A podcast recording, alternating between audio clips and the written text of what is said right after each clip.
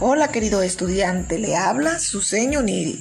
Hoy le voy a leer otra linda historia titulada Camilo el cangrejo confiado. Camilo es un cangrejo. Los cangrejos viven en el mar. Los cangrejos nacen de huevos. Son animales que no tienen columna vertebral. Su cuerpo está cubierto de un caparazón. Camilo tiene muchos amigos como Luisa, la lagartija azul, y Gustavo, el, lagarto punteado. Su mejor amiga es Luisa, la, la lagartija azul.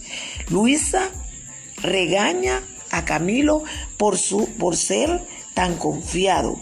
No parece temerle a nada. Luisa se preocupa por Camilo el cangrejo. Camilo no es un buen nadador.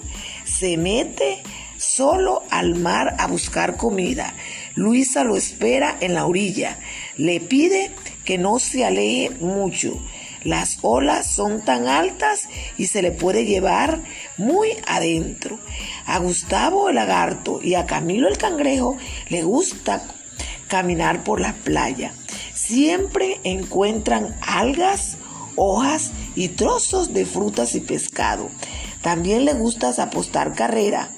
Cuando llueve, el viento es tan fuerte que Camilo y Gustavo buscan refugio debajo de una palmera o entre las piedras. Y colorín colorado, esta linda historia ha terminado.